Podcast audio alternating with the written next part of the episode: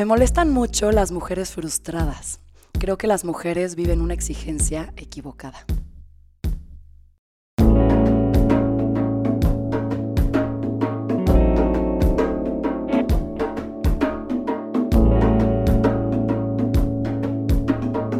Esto es Más cabrona que bonita.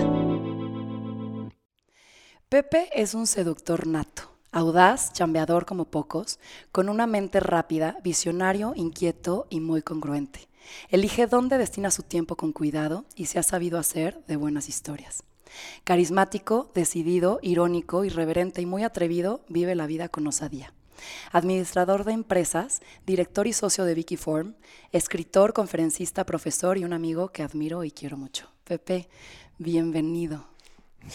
Tenía miedo de esa descripción y la verdad es que mejor no podía ser. Tienes un talento increíble. Ay, gracias. En miles de cosas. Ya sabes que te quiero y te admiro muchísimo, Ana. Igualmente. Pues encantado de estar aquí. Muchas Igual gracias. de tenerte. Entonces vamos a empezar con esas preguntas rápidas que aflojan cuerpo. A ver, ¿Qué es éxito para ti?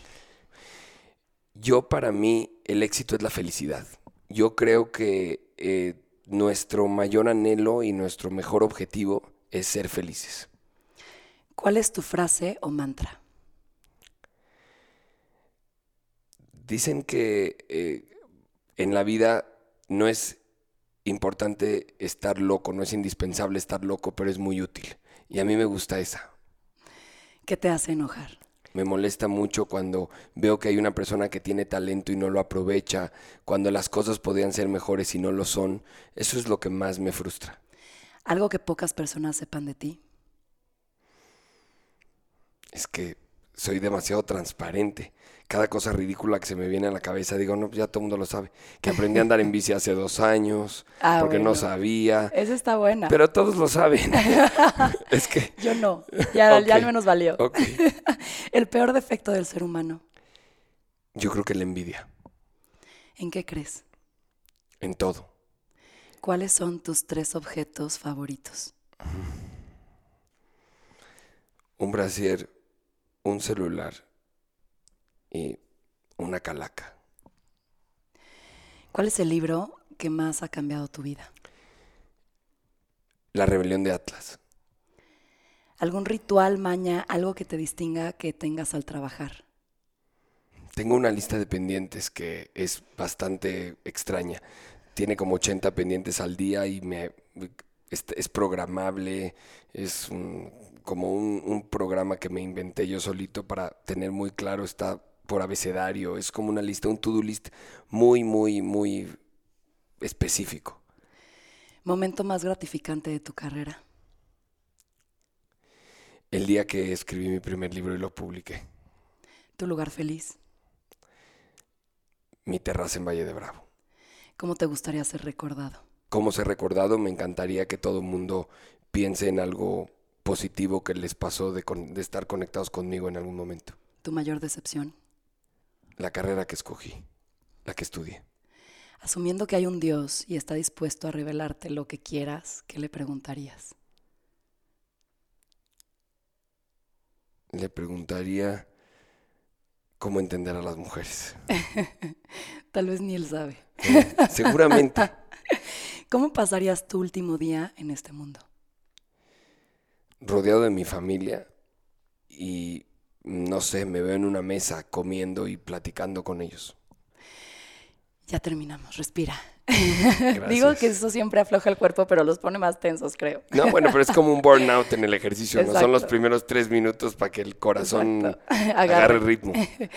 Pepe, empezaste a los 13 años a trabajar en la empresa de tu familia. Correcto. En ese entonces se llamaba Fajas Vicky SADCB. Fábrica de fajas, Vicky. Cuéntame tu inicio. ¿Tuviste opción? ¿Te emocionaba o fue una orden? No, yo te diría que sí tuve opción. O sea, podría haber dicho que no. Esa era la costumbre y es. Y yo, yo siempre lo vi como algo positivo. Creo que es la edad perfecta para empezar.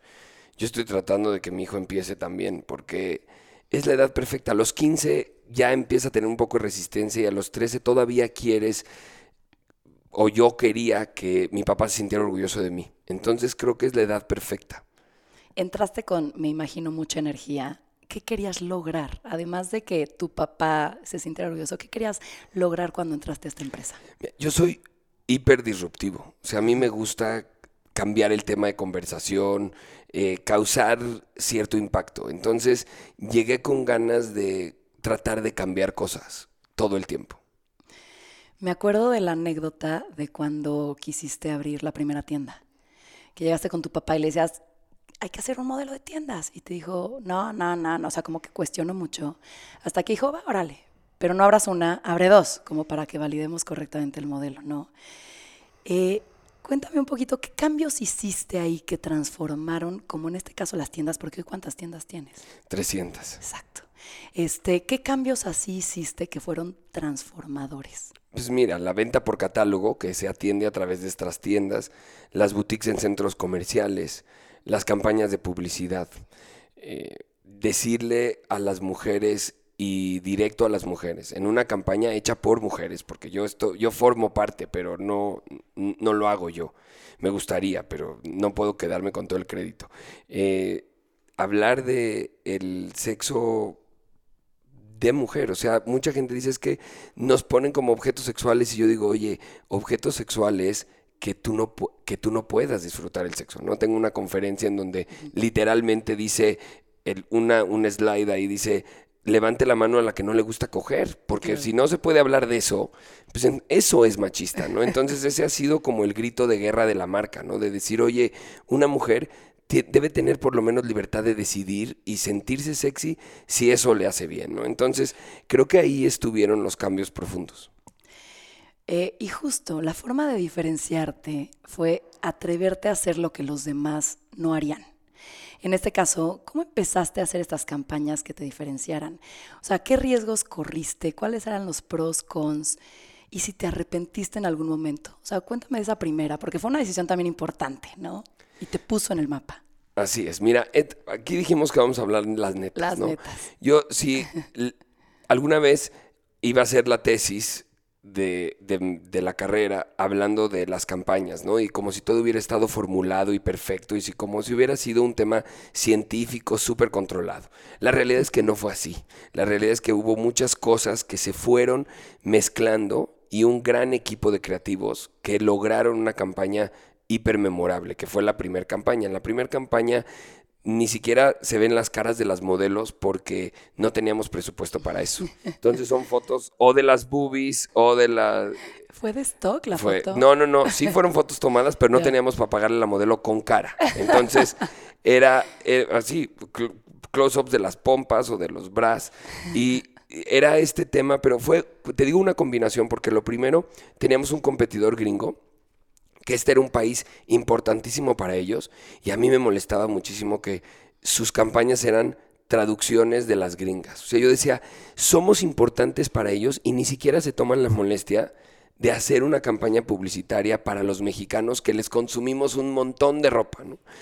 Entonces dije, tiene que ser algo mexicano, vamos a buscar algo mexicano. Y qué mejor que el doble sentido. El doble sentido es extraordinario, es un símbolo yo, para mí es patrimonio de la humanidad.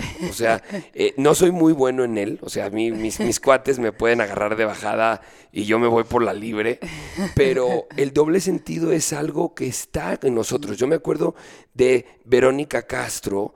Eh, albureando hasta las 6 de la mañana al güey que tenía enfrente en mala noche, no, no. O sea, es, parte de nuestra vida, ¿no? Entonces yo quería algo muy mexicano.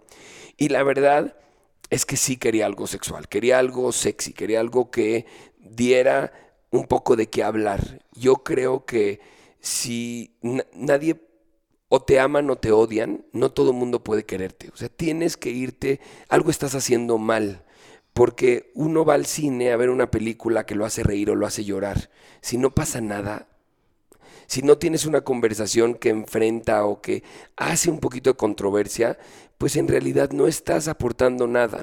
Quería algo de doble sentido, muy mexicano, para demostrar que era una marca mexicana y pues sí que fuera un poco controvertida. Y, pues lo fue. Pues fue un lío, porque mm, de los pocos clientes que teníamos, estábamos en el lugar de recordación de marca, según mm, recuerdo mi 27. Hoy no hay 27 marcas. Y de ahí brincamos como al cuarto por esa campaña. Fue extraordinario. Todo el mundo hablaba de ello y empezaron a decir que accidentes. Y luego fuimos con más presupuesto y la compañía creciendo, fuimos haciendo cosas mucho más producidas y mucho más inteligentes. Pero en realidad la primera, en la sencillez, en la simpleza y en este estar casado con esa revolución de, oye, a la mujer se le puede hablar de sexo. Y entonces, pero volviendo a la campaña, porque vamos a hablar de todos estos temas por todos lados, pero ¿cómo era? ¿Qué decía? E, era este juego como de símbolos comunes, de imágenes fuera de lugar y de frases de doble ¿Y ¿Cuál ha sido tu favorita? ¿Cuál ha sido la más irreverente y la más atrevida que has hecho? Porque a partir de ahí dijiste, pues ese es el tono que Vicky Form va a tomar y ya no te puede echar para atrás. ¿Cómo fue creciendo y cómo vas? O sea, ¿cuál fue la que dijiste, esta es una chulada? Para mí, la mejor campaña que hemos tenido. Tuvimos algunas malas, ¿eh? que es importante hablar que hay un par de fracasos. Cuando te arriesgas a hacer algo y hacer algo tan diferente, existen algunos momentos en donde das reveses. Eso, de, nadie se salva de eso. Pero a mí, la que más me gustó y la que fue más exitosa en realidad fue esta que tenía refranes hicimos una que tenía, ahorita te digo mi favorita de esa línea, pero teníamos más vale pájaro en mano, eh, en arca abierta hasta el justo peca, y te podrás imaginar cómo eran las imágenes, ¿no? Eh, la que más me gustaba era si como lo mueve lo bate. Eso era lo, esa era la que más me gustaba. Yo te diría que es mi preferida. Y dices que esta irreverencia sí llegó a un éxito reflejado en ventas. Totalmente a estar en el mapa. ¿eh? La marca hoy tiene 98% de recordación de marca sin ayuda. Eh, es la marca mexicana, según Euromonitor, más importante de, de moda. Eh, tiene una participación de mercado, pues sí, y, y, ha sido, obviamente, como siempre, tiene que haber un producto, un servicio, una, un montón de cosas, suerte, obviamente, pero también ha sido la campaña, ¿no? Lo que nos ha puesto en el mapa y además esto, ¿no? De hablar de no hay otra marca que hable de sensualidad abiertamente. ¿Y quiénes fueron los que más se ofendieron con estas campañas?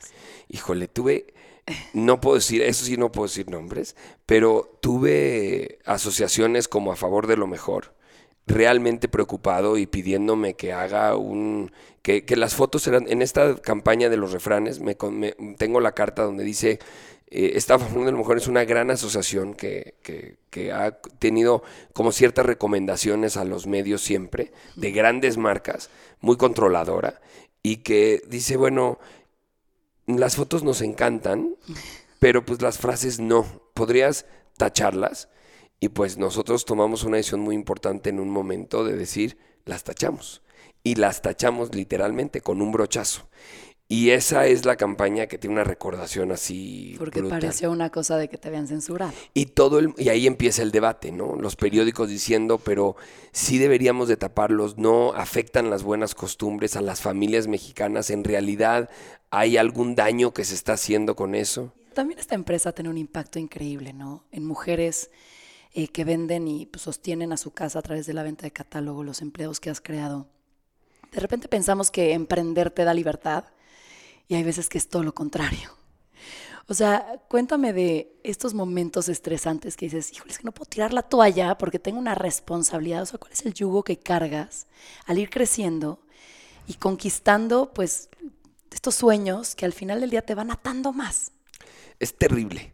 O sea, sí te tengo que decir que a veces te sientes el pípila, ¿no? Porque, y no es, la verdad es que son esas cosas que nos compramos, porque no somos tan importantes, pero sí cargas con esa responsabilidad. O sea, yo fantaseo, te lo juro, Ana Victoria, yo fantaseo a veces con ser un empleado en mi oficina para que me inviten a comer o, poderme salir o a las seis de la tarde ya se acabó o hacer bromas en un momento difícil. O sea, sí llega un momento en el que dices, híjole, me gustaría que me contrataran en Google y olvidarme de esto, ¿no? O me gustaría ser el dependiente de una tienda de licores, ¿no? O sea, sí creo que llega un momento en donde sueñas con una vida que tú ves más relajada, no necesariamente lo es, pero sí cargas con esa responsabilidad. O sea, a mí me encanta, yo soy un enamorado de lo que hago y tengo la dicha de, disfrutarlo.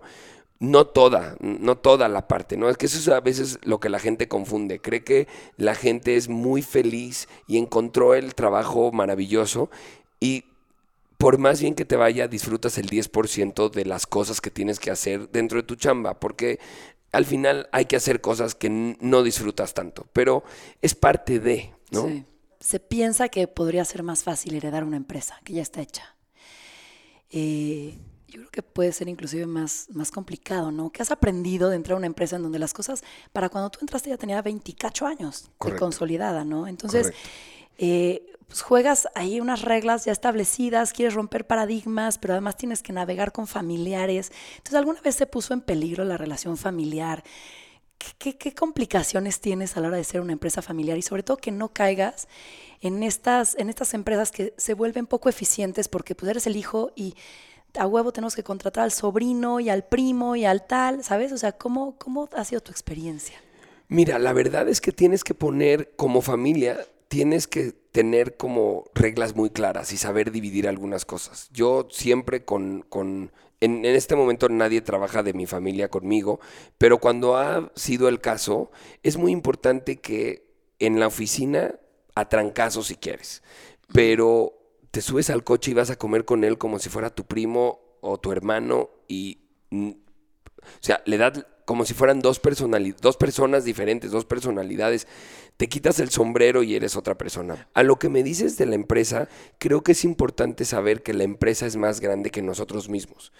Y evidentemente así lo es, porque dependen cuántas familias de eso, ¿no? Entonces, ahí es donde está la parte delicada. Y cuando le reduces un poco al ego y te das cuenta que la empresa es más grande que tú, tomas las decisiones correctas. No sé si te acuerdas cuando nos conocimos que yo te decía, es que yo creo que esto ya me rebasó. ¿no? Este, tenemos ahí una, historia, pero yo, esto ya me rebasó y yo salí a buscar porque sentía que esto ya me había rebasado a mí en lo personal. ¿no? Entonces, de alguna manera, eh, si tienes eso en la cabeza, es cuando las empresas pueden perdurar. Claro. Estuve en el momento justo también en donde una empresa extranjera se interesó por Wikiform y fue un proceso pues, muy interesante para ti, para tu familia, te cuestionaste un chorro de cosas. ¿Cuál fue, cuál fue ese proceso y cómo lo viviste y qué le dirías a la gente cuando llega a esta situación como emprendedor? Mira, yo lo tomé como con mucha emoción.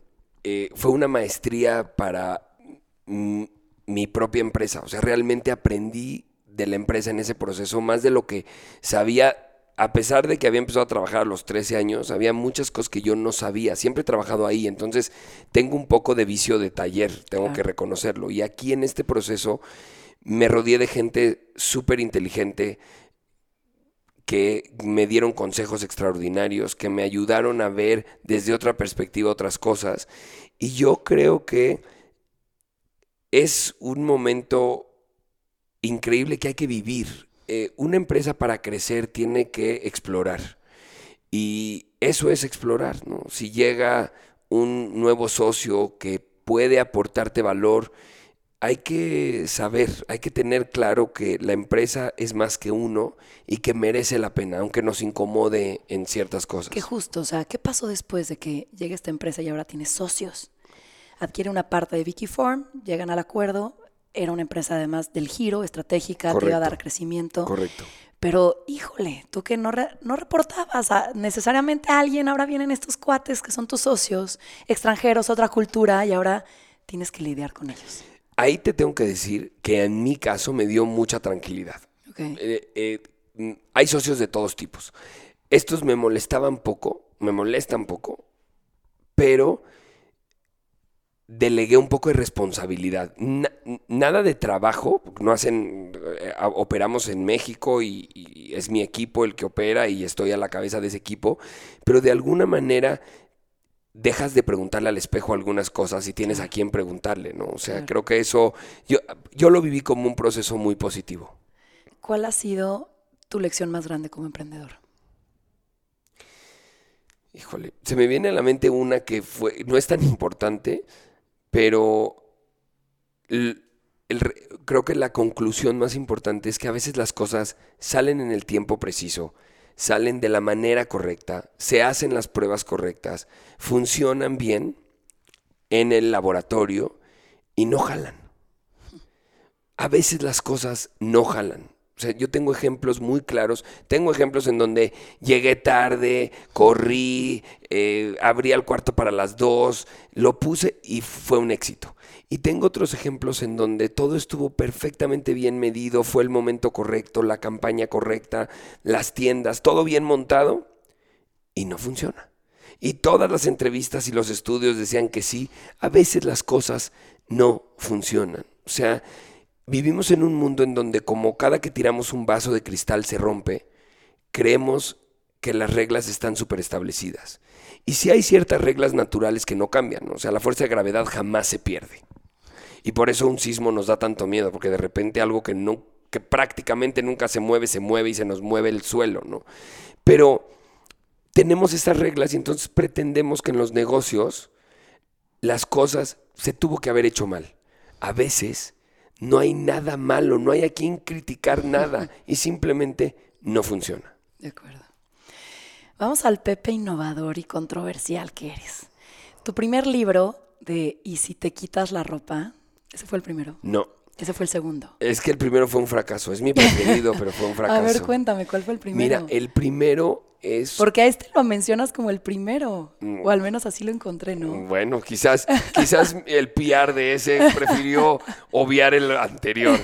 Mira, mi primer libro, que es a mí me parece una joya, y a quien se lo regalo y lo ve, le encanta, pero pues es mío, no, ese sí no, es de nadie más.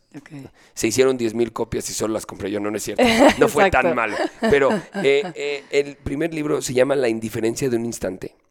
Y son 18 historias de el minuto más importante de la vida del protagonista. Suceden en el mismo segundo.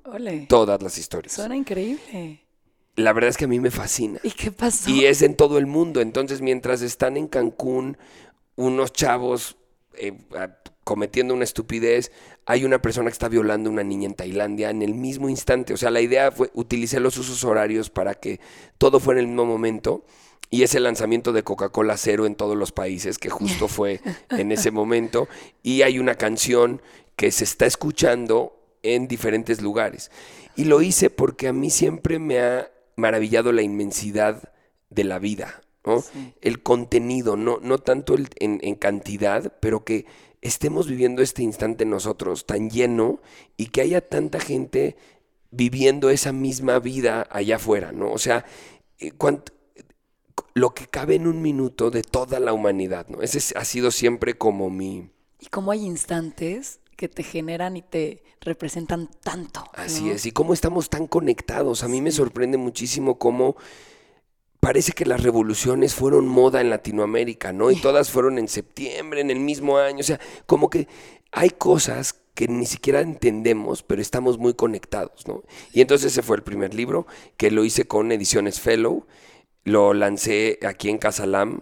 Eh, fue, la verdad, fue un momento para mí grandioso porque me demostré que podía hacerlo. Yo tenía la idea de ese libro por mucho tiempo. Y después de ese libro me han buscado diferentes editoriales para escribir diferentes cosas. Y siempre ha sido algo que yo quiero escribir, pero un poco más comandado, ¿no? Tú sabes cómo funciona, bueno, sabrás cómo funciona eso después de este primer libro.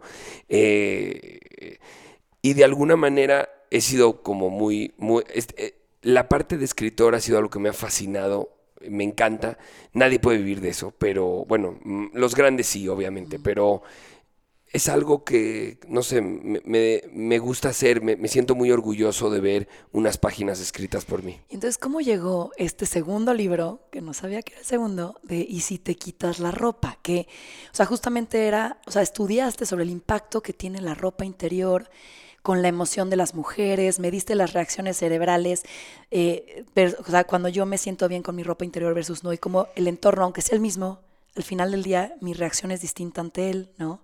Cuéntame un poquito, o sea, ¿qué pasó? Mira, yo necesitaba comprobarme que lo que estaba haciendo era menos superficial. Ok. Ese es como el bottom line, ¿no?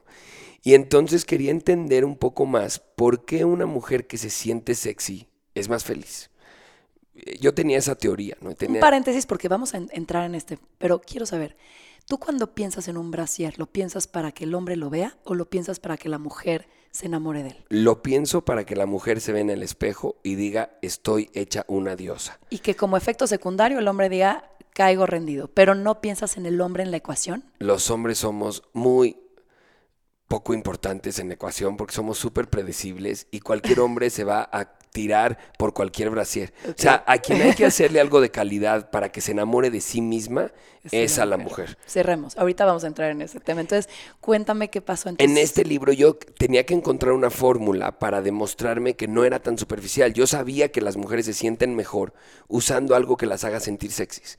Y entonces, eso es, en esa búsqueda medimos las reacciones cerebrales de una mujer ante un impacto estresante, habiendo usado la ropa interior adecuada o no habiendo usado la ropa interior adecuada. Y entonces nos dimos cuenta que la diferencia es abismal. Y de ahí viene este libro que es como una combinación de Letty la Fea con Sex and the City, porque es una periodista que habla mal de la ropa interior, como si fuera algo muy superficial, la contratan en una revista de moda y tiene toda esta parte de novela en donde ella se transforma como personaje, pero me ayudaron las revistas, porque dentro del libro están los tomos de las revistas que te dicen cómo medirte, qué te queda bien, por qué estás usando la talla incorrecta si la estás usando, para qué sirve, por qué los hombres no les importa que te vea. Tú, a veces dicen, es que la ropa interior sexy es para mujeres espectaculares. Y no es así, porque vendes la talla extra grande y, el hombre está feliz porque no la juzga. Entonces, me imagino cómo vamos a entrar eso después y por eso ya no voy a hablar más del tema, pero sí, el hombre es bien fácil. O sea, ese, véndele cualquier cosa, no, no, no, te preocupes. ¿Cómo, cómo, cómo fue ese proceso creativo? ¿Cómo, ¿Cuál es tu proceso creativo en general? ¿Cómo se te ocurren las ideas? No sé. Eh, la verdad es que en el tema de escribir, muy raro. O sea, puedo estar en el antro y se me ocurre algo y lo escribo en algún lado y al otro día llego. Soy un escritor muy de noche. Mientras soy muy de día, me levanto muy temprano y me gusta llegar temprano a trabajar y soy muy matutino en, en, la parte productiva. Como escritor soy muy nocturno. Me gusta mucho escribir de noche y llegar directo a la cama y al otro día en la mañana leer lo que escribí. Sacaste un producto ahora en el Mundial del calzón que vibraba, que justamente, pues, quiero que me platiques un poco, pero se sincronizaba con el partido. Y me encantó una frase que dijiste, porque te, atacaron mucho de machista. Muchísimo. y decías, machista, hablarle de planchas, licuadores y jabones lavaplatos a las mujeres. Entonces, cuéntame, ¿de qué va este calzón? ¿Qué generó? ¿Qué pasó con él? Mira, no lo inventé yo lo inventaron mujeres. Esa idea no salió de mí, salió de un, de un equipo de mujeres. Y me parece genial. Me parece una muy buena historia. O sea, es. Inventamos un calzón con otra empresa mexicana. Eh, di clases en, en, la Ibero y en Centro en algún momento y mis alumnos han salido bastante prometedores. Y uno de ellos hizo esto de ropa inteligente. Y entonces lo contacté después de la idea y dije, vamos a hacerlo, porque eh, inició como una campaña de marketing y dije, no, el producto puede existir. Y entonces de ahí sale este calzón que tú le dices a qué equipo vas. Esa es una parte fundamental. O sea, la mujer en su app decide a qué equipo le va. Ahí es, para mí, machista sería que el hombre decidiera a qué equipo le va. Ella decide a quién le va. Y entonces se sincroniza a través de un bot con ciertas páginas de internet que van narrando los partidos. Y entonces las palabras claves de gol, tiro de esquina, quién tiene la pelota. Dependía la intensidad. La intensidad de la vibración. Se hizo el prototipo y funciona perfectamente bien. Y salimos a una preventa en pleno mundial. Fuimos la marca más mencionada a nivel mundial que no patrocinó el, el fútbol. Estuvimos en más de 60 países mencionados como marca. En los otros 80 hablaron del calzón, pero fue increíble lo que generó. O sea, en podcast en Francia, famosísimos, en noticieros alrededor del mundo, en Rusia, hablando de la marca de ropa interior que sacó un calzón para el Mundial. Y la verdad es que, como te decía en ese momento, y lo repito ahorita, Yo no sé cómo las mujeres no se ofenden de esos anuncios de los grandes anunciantes, esos avalados por a favor de lo mejor. que tienen a la mujer en la ventana y le ofrecen un jabón líquido lavaplatos que lava dos veces más rápido para que se puedan salir a jugar con los hijos que están con el papá en el jardín disfrutando de la vida.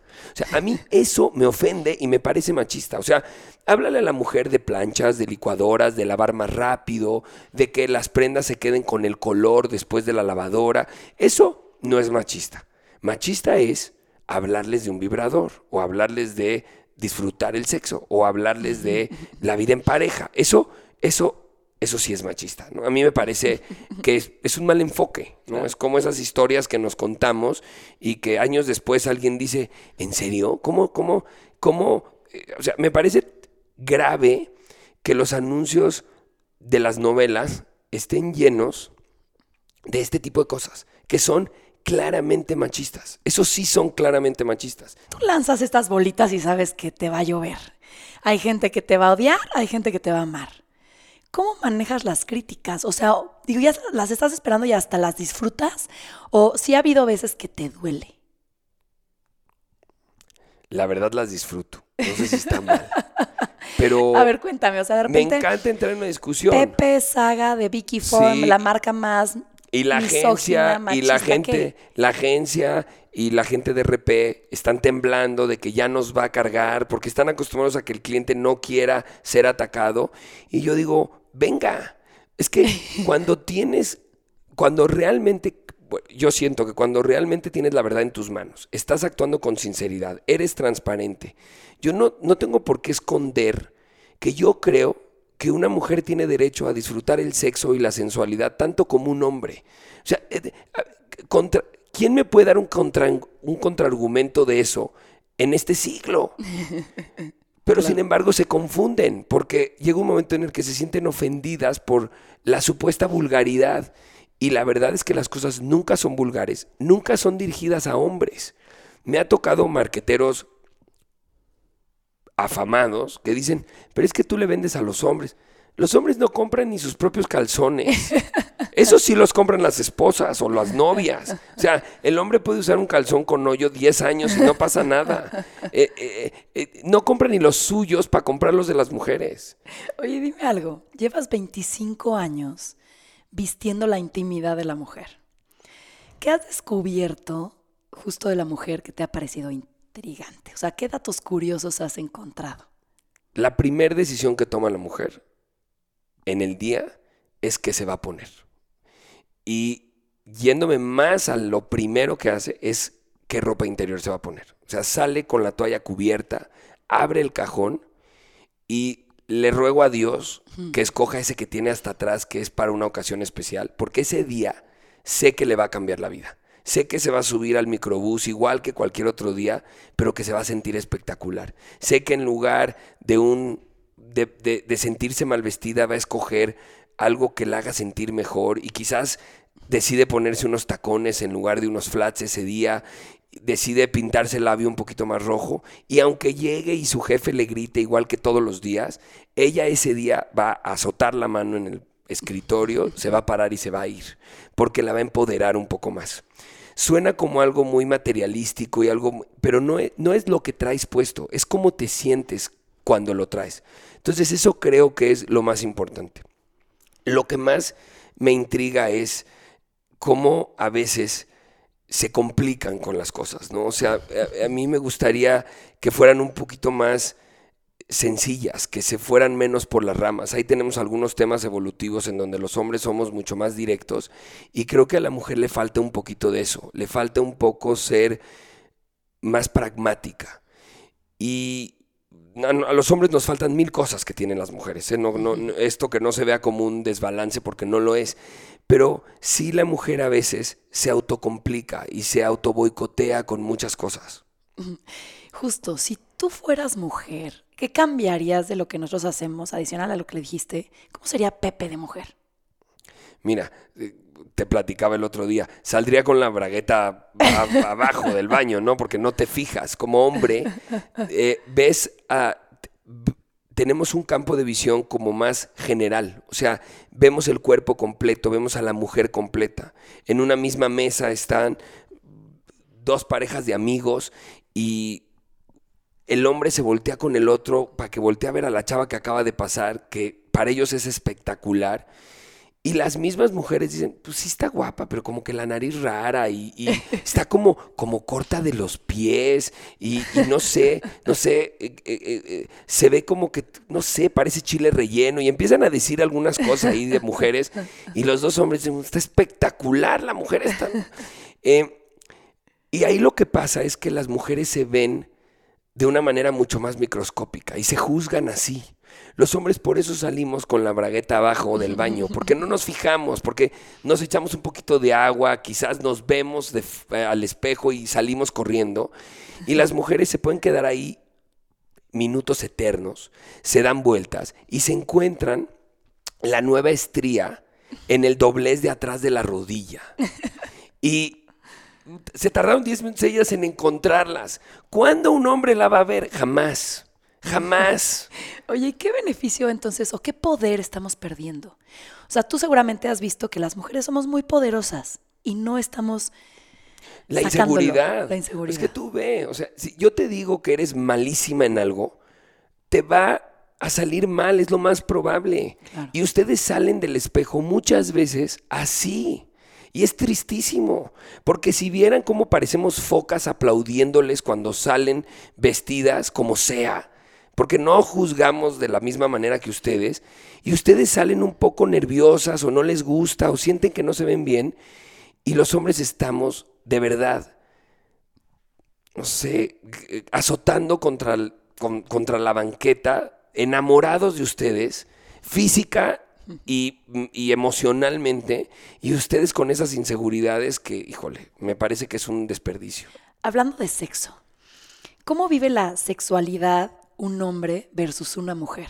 O sea, justo lo que, los ejemplos que me estás dando son como súper evidentes, ¿no? O sea, nosotros de repente podemos estar pensando que nos están juzgando al milímetro porque así nos juzgamos nosotras cuando ustedes dicen, puta, qué diosa, ¿no? O sea, cuéntame un poquito las, las principales diferencias.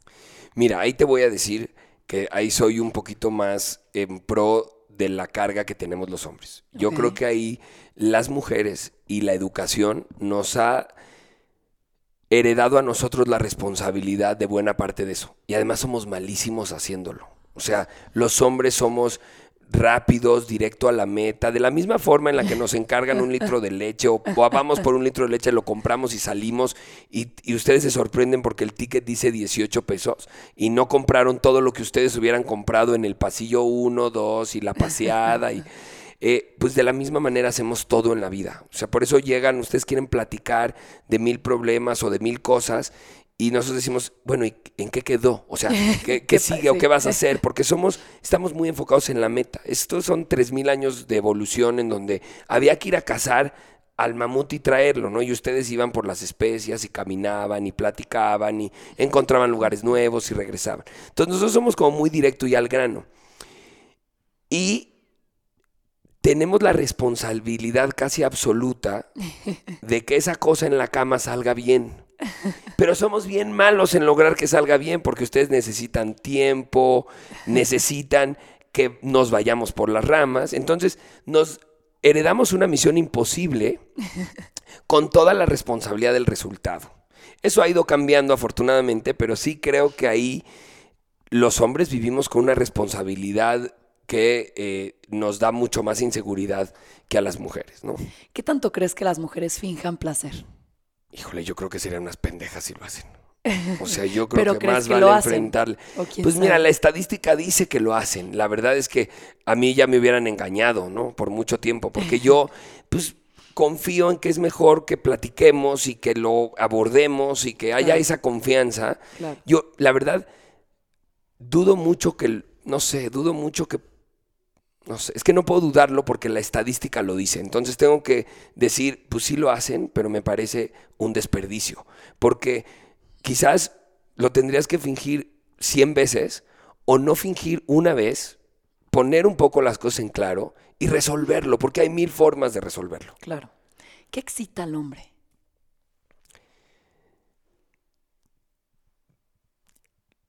lo que yo entiendo que excita al hombre es que una mujer esté dispuesta.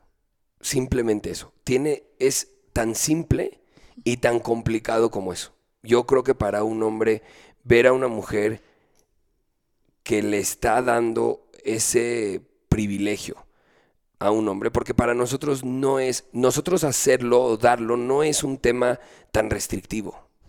Por lo que quieras y mandes. Podríamos discutir mil, mil, mil horas si eso es correcto o no, pero para un hombre no es tan restrictivo, no, no, no es un tema eh, restrictivo. Y para una mujer sabemos todos que es un tema mucho más preciado y mucho más escogido.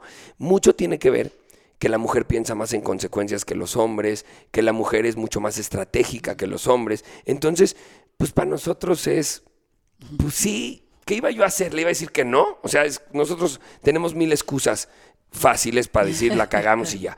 Pero la mujer no. Entonces, el hecho de ser esa persona especial que ella quiere, creo que eso es lo que más excita.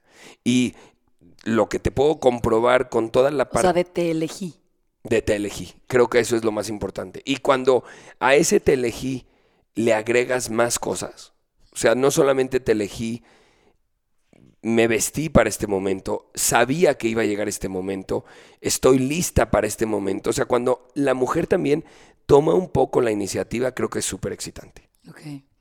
Ahora, nosotros mujeres ya hablamos, venimos con un chorro de inseguridades. ¿Con qué inseguridades vienen los hombres a la cama? de no complacer. O sea, esa responsabilidad, yo creo, híjole, ahí sí no, no, estoy tan seguro, pero ahora tengo dudas, ¿no? Pero eh, yo creo que no sé quién tiene más inseguridades en la cama. A ver, elabora. Yo creo que los hombres. ¿Tú crees? O sea, yo siento que los hombres sienten una responsabilidad súper heredada, malentendida, como si fuera responsabilidad de los hombres. Mira, tú puedes traer al malabarista más espectacular del mundo a tu cama. Y si tú no quieres, la cosa no va a jalar. Sin embargo, en la mente de los hombres está la responsabilidad absoluta, como si fuera un tema de depende 100% de mí. Y están juzgando de, güey, a ver, uno, pues que se me pare, güey, que el tamaño, que cómo me que le guste. o sea, sí están pensando en eso. Deja tú eso, que dure. claro. o sea, el tema del tiempo, por Dios. que justo hablábamos el otro día de los juguetes sexuales, ¿no? O sea, que al final era como esta... El otro día o todos los días. O todos los ah, días. Es que el otro día conmigo, pero es que casualmente oí un par de podcasts tuyos y también... Y ya están los vibradores por todos lados. No sé si en la próxima vez que digas el dildo vas a decir todos los días. Seguramente, pero el día que comimos tú y yo, hablábamos de eso y tú me decías, es que el dildo te lleva a la, a la recta segura de eficiencia y eficacia. Así es. A ver, cuéntame un poquito tu relación también con, con esto de los juguetes sexuales, ¿no? Cero, eh, cero. A ver. O sea, yo creo que eh, es lo mismo un poco lo que platicábamos. Es un tema de eficiencia y de simpleza y entiendo que con toda la carga emocional que las mujeres tienen en la cabeza de haber y cómo le digo que nada más quiero hoy en la noche, que no quiero algo serio y va, me va a juzgar. Y entonces, por eso existen esos mentados aparatos. Yo, que, o sea, así, es como lo veo. Eh, es eficiente, es seguro, no estás esperando la llamada al otro día porque las cosas hasta ahora no hablan al otro día, ya veremos qué pasa después. Eh, pero yo creo que va por ahí, va más, va más en en cubrir esas expectativas posteriores a y pre a que realmente un tema de que sean necesarios o no. Pero son complementos, ¿no? O sea, ¿no los has usado en pareja? Nunca. Es algo a explorar, mano. No sé. No sé. Innecesarios.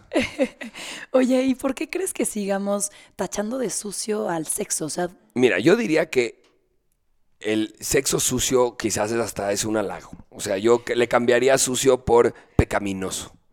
Y sí, ahí sí definitivamente fue un tema de controlar. Es que la verdad es que también, aunque vemos para atrás con, con ridiculizando un poco el pasado, en el tema evolutivo ha sido muy importante que haya ciertas reglas.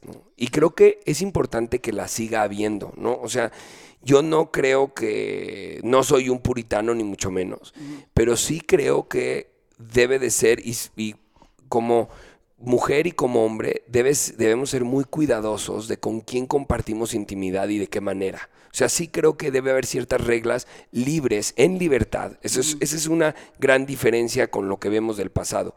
Pero sí debe haber ciertas reglas. O sea, yo sí me atrevería a recomendar que trates de tener pocas parejas sexuales bien elegidas a cierta edad, o sea, sí, y el consejo, te lo digo, sería igual para hombres y para mujeres. Esto no es un tema de género, es un tema simplemente de que creo que debe haber ciertas reglas, ¿no? Y si te quieres portar mal, como todas las reglas, lo puedes hacer, pero tiene, creo que sí es importante que haya ciertas reglas. Pues quien regía el mundo en ese momento, pues esa era la forma, hablar de dioses, castigos, infiernos, esa era la forma.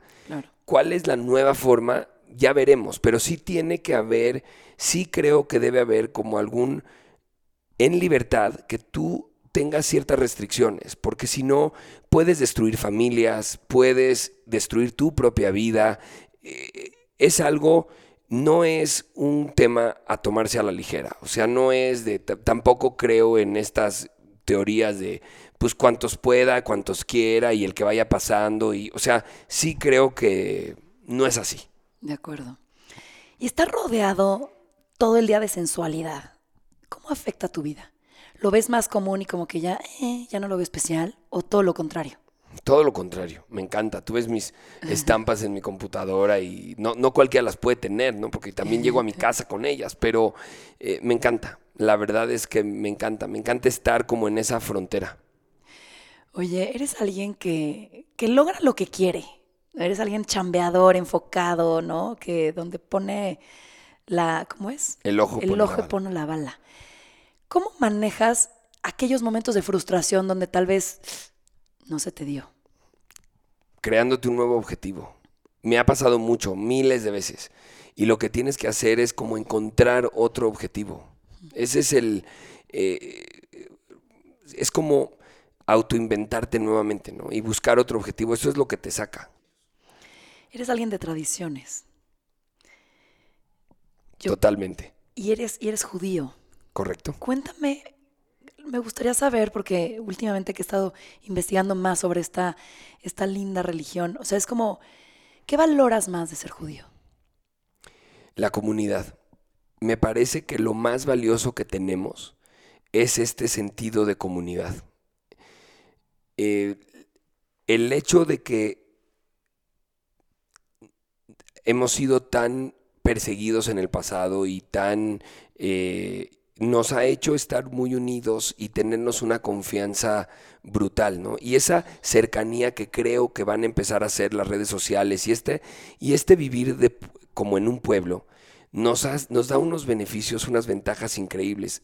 Mira, no me quiero extender mucho, pero hubo una vez que perdí el avión, estaba en Miami y perdí el avión a China, y por azares del destino tenía a un bebé, el mío, de tres meses en su cuna. Y no alcanzaban a llegar por él. Si yo lo tenía que entregar a donde lo tenía que entregar, perdía mi vuelo. Y en ese momento salió una persona que no conocía, pero que es judía, mexicana, una señora, que yo conozco de apellido, ella me conoce de apellido, y me dice, oye, voy para Aventura, ¿quieres un aventón para mí? Y le digo, no, pero tengo que pedirte un favor. Y le subí a mi bebé, Cállate. cerré la puerta, y le dije, márcale a mi esposa al 044 y ella te lo recibe. Y me subí al avión a China. ¿Tu esposa qué dijo? Eh, eh, mira, a cualquiera que se lo cuente, que no esté en la cubra, lo entiende. Pero entre nosotros yo sabía que esa mujer le iba a dar de comer, le iba a dar de, cenar y se lo iba a entregar a alguien. O sea, sabía que lo iba a cuidar. Y la verdad es que así fue y así y así siempre tendría que ser, porque si tenemos un tema de comunidad en donde yo no te conozco directamente a ti, pero sé quién eres, sé a qué te dedicas, sé con quién estás casada, seguramente conozco al, amigo de, de, de tu exnovio, o sea, de alguna manera estamos conectados. Y entonces como compartimos ciertos valores y sabemos que sabemos quiénes son delincuentes dentro de la comunidad judía y quiénes no, porque hay de todo en todos lados. Pues sabes, tienes la historia, ¿no? De hecho, nosotros en nuestros, en, hace mucho tiempo, no sé si te lo platicaron en tu viaje, pero nosotros somos José hijo de Marcos. El apellido Saga no existe, o sea, en realidad somos José hijo de Marcos. Y eso te da como la carga de la familia y de la eh, eh, de la fuerza que tienen los lazos y tu historia, ¿no? Y entonces, sí, esa, ese, ese valor de comunidad, ese saber, y por eso dicen es que ustedes se ayudan mucho. Y sí, sí nos ayudamos mucho, pero no porque somos más buenos, no porque tenemos un sentido de ayuda, porque nos conocemos. Cuando tú generas estos vínculos, tú aquí en Victoria has hecho una comunidad y te aseguro que se ayudan mucho. Y la diferencia no es que sean diferentes seres humanos las mujeres que están aquí, es simplemente que has creado comunidad y eso pasa en el mundo. Entonces creo que lo más valioso que tenemos como religión, especialmente en la diáspora, porque eso no necesariamente funciona en Israel, especialmente en la diáspora, es ese sentimiento de comunidad. Qué lindo. Un último mensaje, Pepe. Mira, creo que, tiene que tengo que decir algo sobre vivir poco. Creo que es un poco debatible y además es como disruptor y también es controversial, pero yo vivo con la firme idea de que me voy a morir joven. Siempre lo digo y es algo con lo que realmente vivo. O sea, no, eh, no me siento planeando mucho a futuro y siento que la vida es muy corta. Y la verdad es que aunque vivamos 120 años, la vida es muy corta. Y creo que lo mejor es tener eso en la cabeza. Soy de los que cree que eh, es mejor pensar que te vas a morir. Si lo tienes claro, las cosas que parecen muy importantes dejan de serlo. Y lo más importante, porque todos nos agobiamos por una cosa o por la otra y es parte de nuestra naturaleza, creo que lo más importante es que tratamos de vivir el momento y de disfrutar la vida. Y eso nos hace felices, ¿no? Que empezábamos con qué es éxito y definitivamente es ser feliz. Entonces hay que tratar de ser feliz y somos es tan fácil ser feliz cuando sientes que es lo último que te queda. Y entonces pues creo que el mejor mensaje es que pensemos que nos vamos a morir pronto, porque además es verdad. ¿Dónde te encontramos, Pepe? Mi Instagram es arroba WPZAGA. Mi Facebook, creo que la mejor forma de buscarme es por pepesaga.gmail.com. Ese también es mi correo electrónico y encantado de estar en contacto con, la gente que te sigue, Ana Victoria. Genial, Pepe. Qué deleite tenerte aquí. Me encanta siempre platicar contigo. Gracias, gracias. Seamos osados, seamos irreverentes, no congruentes, atrevámonos, divirtámonos y sobre todo, como dices, pensemos que este podría ser la última vez, ¿no? El último día vivamos intensamente. Sí, y sorprendamos a los demás y a nosotros mismos. Ese es parte del chiste, si no, qué aburrido. Genial. Pues bueno, con esta ronca voz, te digo gracias por estar aquí. Pues esto fue más cabrona que bonita. Gracias, gracias. Encantado.